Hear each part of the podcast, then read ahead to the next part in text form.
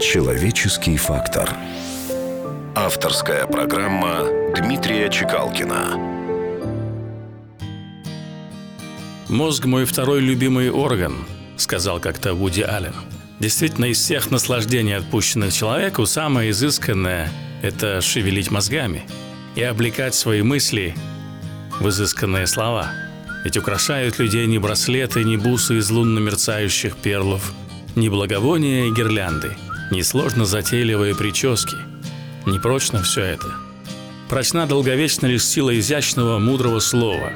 И вечно прибудет среди всех украшений лишь то, что зовется изысканной речью.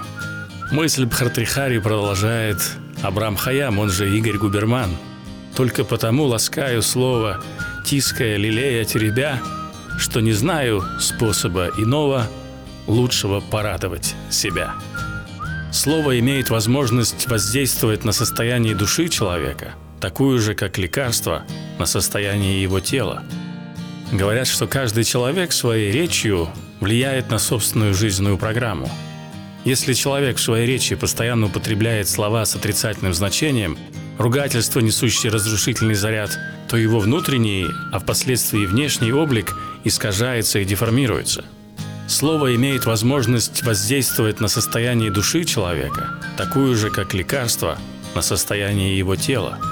Будьте внимательным к своим мыслям и словам, ибо они – начало ваших поступков. И в конечном счете они определяют вашу судьбу.